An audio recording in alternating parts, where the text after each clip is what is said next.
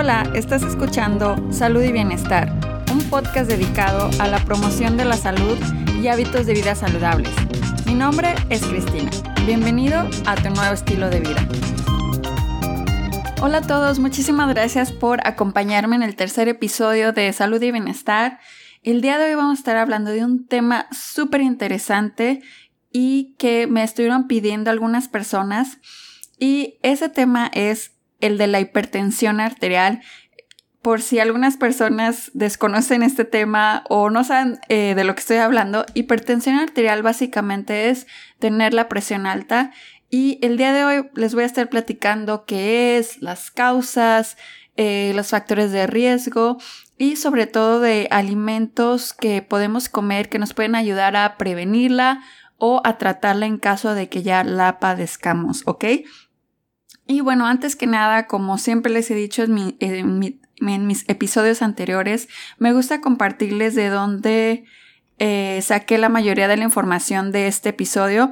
Y el día de hoy, la mayoría de la información proviene de la Asociación Americana del Corazón y de la FDA, que en español vendría siendo la Administración de Alimentos y Medicamentos de los Estados Unidos. Así que si ustedes tienen ganas de saber o de conocer más del tema, simplemente eh, búsquenlo en Google y ahí les puede aparecer. Como siempre, yo lo que hago es, eh, es un poco de lo que yo sé, más lo que veo en esas páginas. Y entonces yo hago aquí como mi propia guía para compartírsela a ustedes de las cosas que les interesaría saber, ¿ok? Y como siempre, me gusta empezar con datos acerca de, de la enfermedad o del, de lo que sea que estemos hablando. Eh, me gusta empezar con datos así en específicos y un dato súper interesante de la hipertensión arterial es que se le llama o se le conoce también como el asesino silencioso. Y esto significa básicamente que la hipertensión arterial se le llama así porque es asintomática, es decir, no presenta síntomas la gente que lo padece en su mayoría.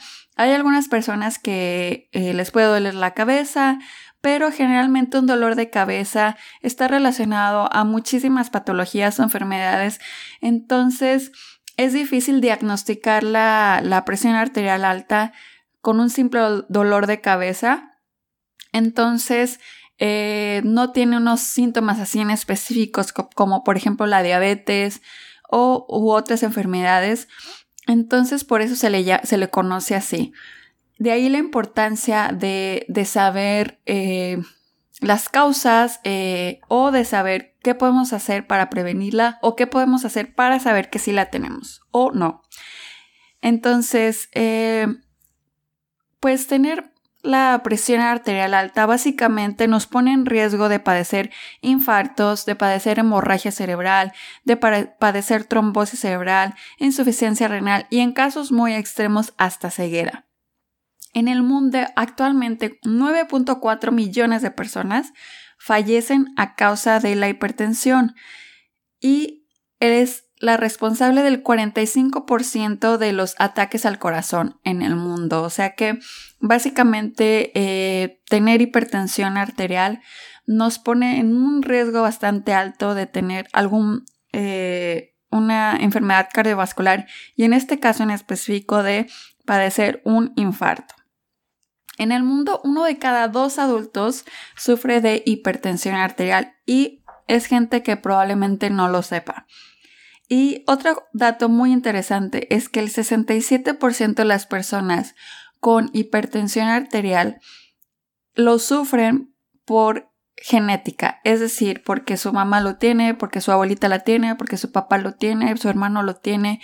Entonces, si tú en tu familia eh, la mayoría de, tus, eh, de tu entorno familiar padece esta enfermedad, es importante que te hagas el chequeo para saber si tú no la padeces, porque eh, hay una alta probabilidad por genética de que tú la puedas padecer. ¿Ok? Entonces es importante saber eso.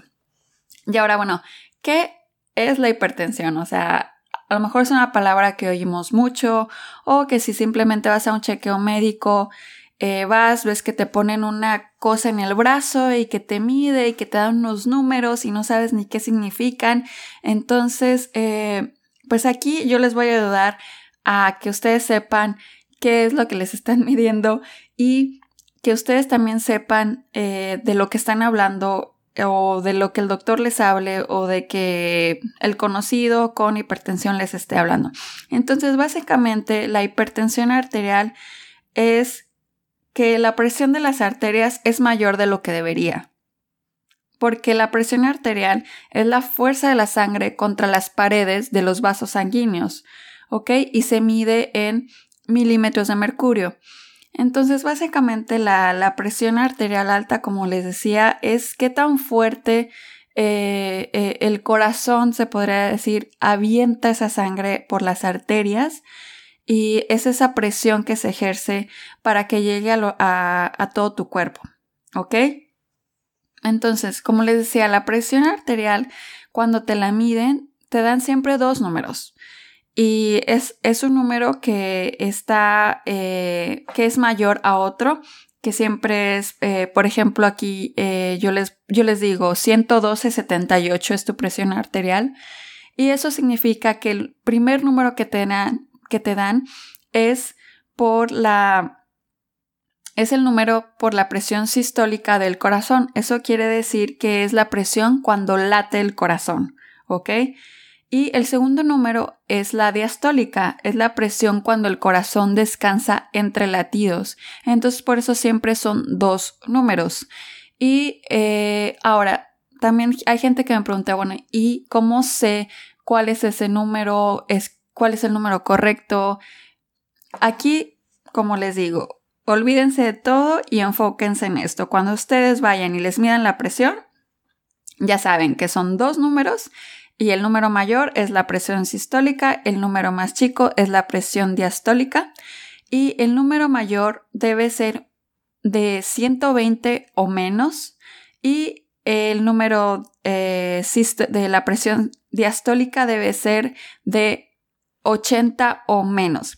Por eso siempre, o no sé si ustedes lo han visto o lo han escuchado, que la presión arterial debe estar debajo de 120-80.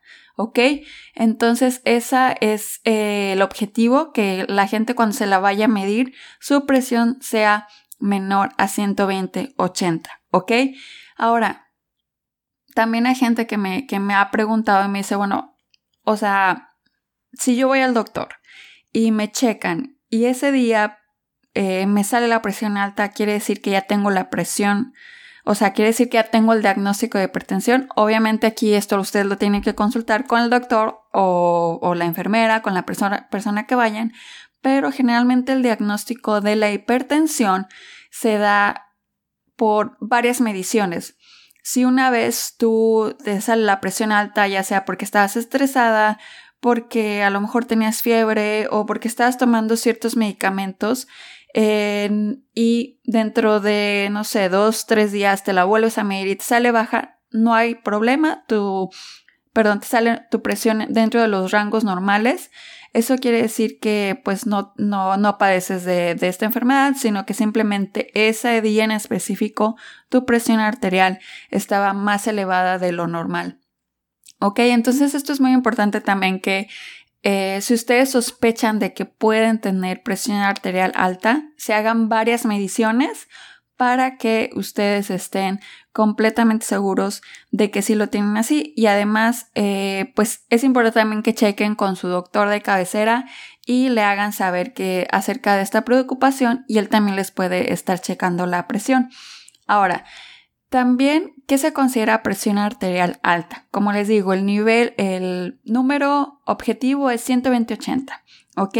Según la Asociación Americana del Corazón, si tú padeces eh, una presión entre 120 a 129 sistólica y menos de 80 presión eh, diastólica, tienes la presión elevada. Es decir, si tú tienes un número 128 eh, 80 eh, tienes la presión elevada, ¿ok?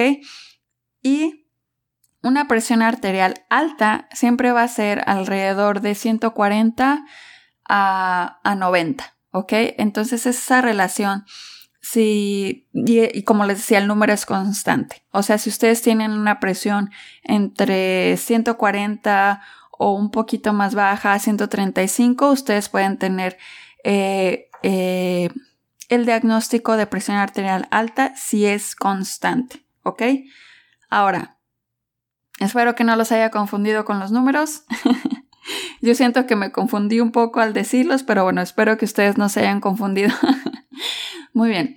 Entonces, eh, como les, les estaba platicando, eh, pues cuáles son las causas, ¿verdad? De tener la presión arterial alta. O sea, ¿qué, qué es, lo que, qué es lo que pasa o por qué la gente puede tener la presión arterial alta? Y básicamente eh, hay una enfermedad a la que se le relaciona mucho que la gente padezca, la, y, padezca hipertensión y es la aterosclerosis. A lo mejor es una palabra que se oye muy rimbombante, pero esto significa básicamente la acumulación de depósitos de grasas en las arterias. ¿Y qué son las arterias? Son esos eh, tubitos que tenemos adentro de nosotros eh, por donde eh, viaja la sangre en todo nuestro cuerpo y lo hace con el objetivo de mandar oxígeno a todo el cuerpo, porque gracias a la sangre eh, nosotros podemos tener todo nuestro cuerpo oxigenado. Y pues eso pasa en la aterosclerosis, lo que pasa es que eh, esos esas, tubitos o esas mangueras, vamos a decirlo, se van rellenando de grasa dentro de ellas. Haz de cuenta que la manguera eh, se va tapando, se va tapando, tapando, entonces se va haciendo un hoyo más pequeño por donde la sangre tiene que pasar y eso ejerce muchísima presión en las paredes de las arterias y por eso es que la presión arterial sube, ¿ok? Entonces eso es una de las causas que puede ocurrir y la aterosclerosis está muy relacionada con la alimentación o con la obesidad o con la diabetes. Entonces, eh, por eso es la, importancia también de que ustedes conozcan de este tema y eh, conozcan cómo está su estado de salud. Ahora, otras, otras causas también acerca de la, de, la de la hipertensión es la apnea obstructiva del sueño, la enfermedad renal, la enfermedad de la glándula suprarrenal y enfermedad tiroidea. O sea, estas son algunas eh, opciones también por las cuales puede haber hipertensión arterial. Como les digo, si ustedes sospechan eh, que pueden tener este padecimiento, el primer paso que hay que hacer es ir y consultar a un profesional de la salud y decirle, ¿sabes qué? Eh, ayer me midieron la presión, me salió alta y generalmente lo que hacen los doctores es pedirte una... Eh, quieren checar pues tu estado te piden una bioquímica de sangre, o sea, te piden así como está tu glucosa, cómo están todos tus números eh, para saber si estás dentro de los rangos saludables y así ellos poder hacer una evaluación total y decirte eh, puede que pase esto, puede que pase esto otro. Entonces, como les digo, si ustedes eh, sospechan que pueden tener este problema, el primer paso es acudir al profesional de la salud, preguntarle y decirle, ¿sabes qué? Tengo esta duda, ¿qué, qué puede ser que, que me esté pasando? ¿Ok? Ahora, como les digo, hay medicamentos también que pueden hacer que haya un incremento en la presión arterial, como las pastillas anticonceptivas, los antigripales, este, analgésicos. Todos estos lo pueden hacer de forma temporal o también las eh, drogas como la cocaína, las anfetaminas, esas también pueden hacer que la presión arterial eh, suba momentáneamente, eh, etc. Y entre los factores que puede hacer que, que tu presión arterial suba, también es tener sobrepeso o obesidad, la edad, como les decía, si ustedes, perdón, mientras más grande nos vamos haciendo, mientras más viejitos nos hacemos, más propensos estamos a que padezcamos hipertensión arterial. Por eso son tan importantes los chequeos, eh, ya sea anuales o cada seis meses, para asegurarse de que la presión arterial está dentro de los rasgos, de los rangos normales. También el sexo depende, este, no hacer actividad física, también eso eh, es un factor de riesgo para que tú eh, puedas tener presión arterial alta, fumar, una dieta alta en sodio o sal y consumir demasiado alcohol. También estos, eh, todos estos factores están relacionados a tener una presión arterial alta. Ok, también enfermedades como crónicas, como les decía, las diabetes, las enfermedades renales, la apnea del sueño. Entonces, eh, todo esto hace que eh, estemos en riesgo de, padecer hipertensión arterial, ¿ok? Ahora, ¿cómo, cómo vamos a saber si tenemos eh, presión arterial alta? Pues simplemente, como les decía, hay que checarse. Eh, existen esos aparatos que se llaman baumanómetros y esos aparatos es básicamente, eh, son digitales y tú solo lo puedes hacer en tu casa. O sea, tú solo puedes comprar el aparato y tú solo te lo pones en el brazo. Simplemente es de apretar un botón y después de unos minutos te va a decir un número y como les decía, debe estar 120-80 abajo de esos números y ustedes ya van a saber eh, si tienen la presión arterial alta o no. Y lo que hay que hacer, como también les mencioné antes, tienen que checársela varias veces de ser así de que ustedes tengan la sospecha y solamente así es como, como se puede diagnosticar esta enfermedad, ¿ok? Ahora, entonces, ¿qué podemos comer? ¿Ok? Aquí, antes de empezar con la alimentación, quería hacer como una pausa para platicarles que dentro de, mi experiencia como, como nutrióloga o nutricionista, eh, la gente cuando los pacientes, eh, cuando llegan a, pedir ayuda por, por, tener problemas de hipertensión arterial, generalmente eh, buscan así de eh, soluciones rápidas, así de ayúdame, eh, me acaban de diagnosticar hipertensión, ¿qué puedo hacer? Y generalmente la, vía rápida o cuando, cuando vas al doctor también es que te dan pastillas, te dan medicamentos. Obviamente si esos te los receta el doctor y pues obviamente hay que empezar a tomarlos pero también la verdad es que muchas de las cosas que podemos hacer para evitar la presión arterial alta o si, si ya nos han diagnosticado al respecto es que podemos eh, hacer muchísimas cosas que están en nuestras manos, además de tomar medicamentos que como les digo es como una vía bastante rápida, bastante fácil, que obviamente no está mal si de ser así lo necesitas. Sin embargo, eh, si tú que me estás oyendo aún no tienes el diagnóstico o estás buscando en prevenirla, o si tú también eh, ya te diagnosticaron hipertensión, pero aparte de eso, eh, aparte de estar tomando tus medicamentos, quieres hacer otros cambios en tu vida, la verdad es que muchas de las cosas que podemos hacer están en nuestro estilo de vida, en los hábitos de alimentación. Mucho de lo que comemos tiene un gran impacto en nuestra salud de, la presión arterial. Entonces, eso es importante para que conocer, saber que, está en nuestras manos el, querer cambiar o el querer mejorar ese diagnóstico.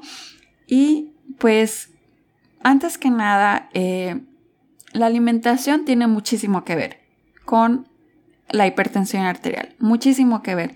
Es decir, si alguien, un paciente viene conmigo y quiere saber qué cambios puede hacer, lo primero que se le, que se le pide al paciente es eh, que analice su, alimentación, ¿ok? Eh, actualmente vivimos en un mundo que los alimentos, eh, hay muchísimos alimentos procesados, hay muchísimos alimentos que, que, pues sí, o sea, que son hechos muy rápidamente sin importar el valor nutritivo y es más que nada como satisfacer esa necesidad más que nutrir. Entonces, si alguien que me está escuchando en estos momentos está pensando en cambiar su alimentación, es importante hacer ese autoanálisis de ver qué es lo que estás comiendo. ¿Ok? Eh, si tu alimentación proviene de alimentos generalmente procesados, Eh, esto quiere decir de alimentos, vamos a decir que vienen en, en, cajas o vamos a llamarlo así un alimento procesado, todo aquel que tiene una etiqueta nutrimental. Y un alimento no procesado vendría siendo todos los alimentos frescos, por ejemplo las verduras, las frutas, eh, pues alimentos así que no están, eh, que no tienen aditivos extras, eh, que no les están agregando sal de más, eh, o lo que también le he escuchado que le llaman una alimentación limpia, una alimentación clean, eh, sin tantos conservadores, etc. Entonces, es importante, como les digo, analizar nuestra alimentación. Antes de, de, pasar al siguiente tema, ustedes tómense ese tiempo de verdad para analizar eh, los alimentos que tienen en su alacena, en su refrigerador y a partir de ahí ustedes pueden saber eh, qué cambios pueden hacer, ¿ok?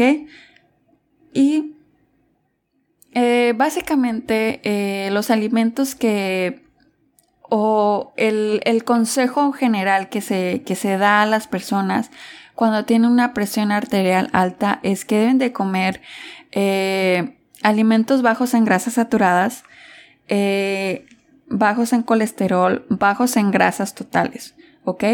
Y alimentos altos eh, en contenido de vitaminas, de minerales, esto quiere decir con alto contenido de frutas, de vegetales y eh, limitar el consumo de carne, ¿ok? De carne en general, no nada más carne roja, sino limitar el consumo de carne, ¿ok?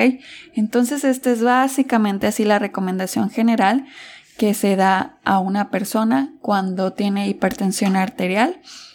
Y eh, también se pide que eh, tenga alimentos altos en potasio. Y, ok, bueno, antes de, seguir, me voy a regresar un poquito, ¿ok? Vámonos por puntos porque no quisiera revolverlos así como con, con tanta cosa. Este, ¿por qué alimentos bajos en grasa? Porque generalmente, eh, como les las platicaba al inicio, la enfermedad aterosclerosis, que es la acumulación de grasa en las arterias, es porque esa, toda esa grasa viene de, alimentos que tienen alto contenido de, eh, de, grasa saturada. Entonces por eso se pide a la gente que debe de consumir alimentos bajos en grasas saturadas. Y bueno, ¿cuáles son esos alimentos que contienen eh, alta grasa saturada, como les decía, los alimentos procesados, este, también eh, las carnes rojas, es decir, por ejemplo, hay cortes de carne que, que sí tienen como mucha, eh, eh, pues grasa, entonces eso es importante también, por eso es importante reducir el consumo de carne roja al momento de querer disminuir la presión arterial, ¿ok? Entonces, también otra cosa que es importante de mencionar es que es importantísimo consumir alimentos altos en potasio, ¿ok? Eh, el potasio es un mineral que está estrechamente relacionado al, funcionamiento del corazón, ¿ok? Eh, un déficit de potasio, es decir, eh, bajos niveles de potasio, está asociado a un exceso de sodio. O sea, el potasio y el sodio en el corazón cumplen, cumplen una función complementaria, ¿ok? Entonces, si uno está bajo, el potasio está bajo, eso quiere decir que hay un exceso de sodio y eso puede dar lugar a la hipertensión arterial, ¿ok? Ahora, eh, ¿dónde podemos encontrar eh, alimentos altos en potasio? Pues en verduras de hoja verde, como la lechuga romana, la arúgula, el qué, las espinacas, eh, también las fresas, las moras azules, las frambuesas, en el betabel, el betabel, es buenísimo para la eh, presión arterial alta, eh, la avena también, disculpen, el salmón, el plátano, los frijoles, muchísimas de las leguminosas también, esto quiere decir los frijoles, eh, los garbanzos, también esos son eh, alimentos altos en potasios que nos van a ayudar muchísimo para la hipertensión arterial y alimentos altos en calcio, alimentos altos en magnesio también son súper importantes que consumir.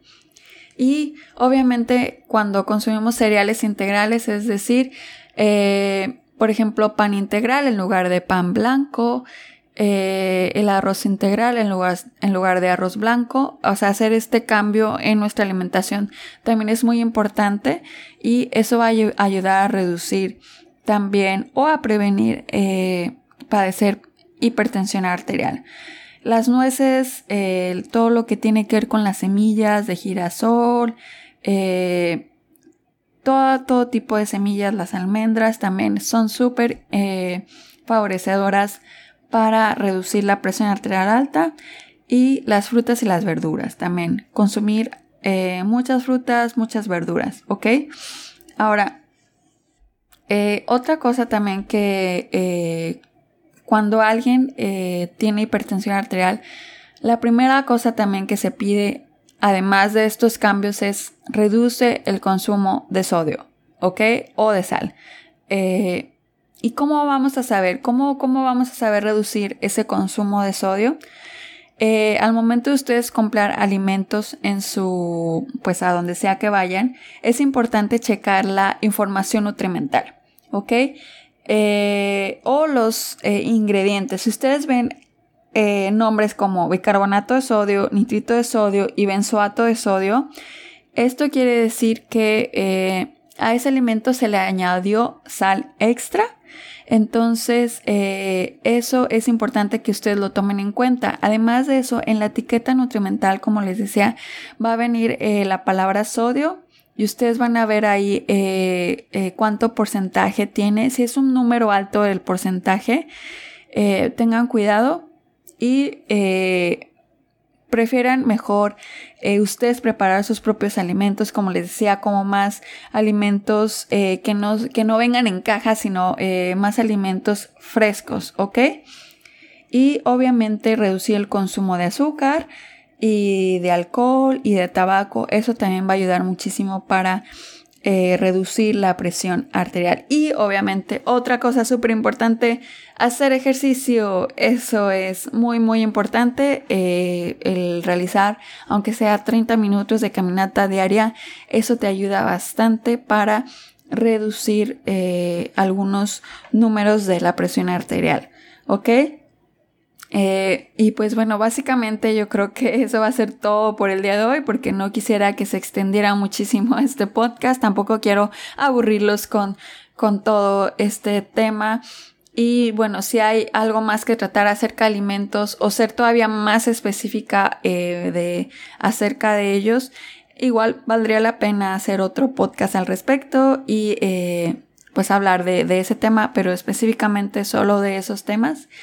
Y pues bueno, más eh, acuérdense de que generalmente eh, todos estos alimentos están en, eh, son fáciles de conseguir. si ustedes están comprometidos a hacer un cambio en su alimentación, ahorita hay infinidad de cosas que ustedes pueden hacer. Ah, abran Pinterest, ahí hay recetas. pueden seguirme a mí en Fresa Amaranto, que de una vez les digo mis redes sociales. En Instagram me pueden eh, encontrar como Fresa Amaranto. Y en mi correo electrónico me pueden escribir a fresaamaranto.gmail.com. Yo estaría feliz de eh, escucharlos, de leerlos, de saber este, si tienen dudas, etc. Y eh, o en Instagram, como les digo, o sea, si no me quieren seguir a mí está bien, pueden seguir a otras personas, gente que pone muchísimas recetas, eh, saludables o, en fin, eh, los recursos están ahí, uh, está en nuestras manos dar el primer paso y hacerlo posible. Muchísimas gracias por escucharme, que tengan un lindo día. Adiós.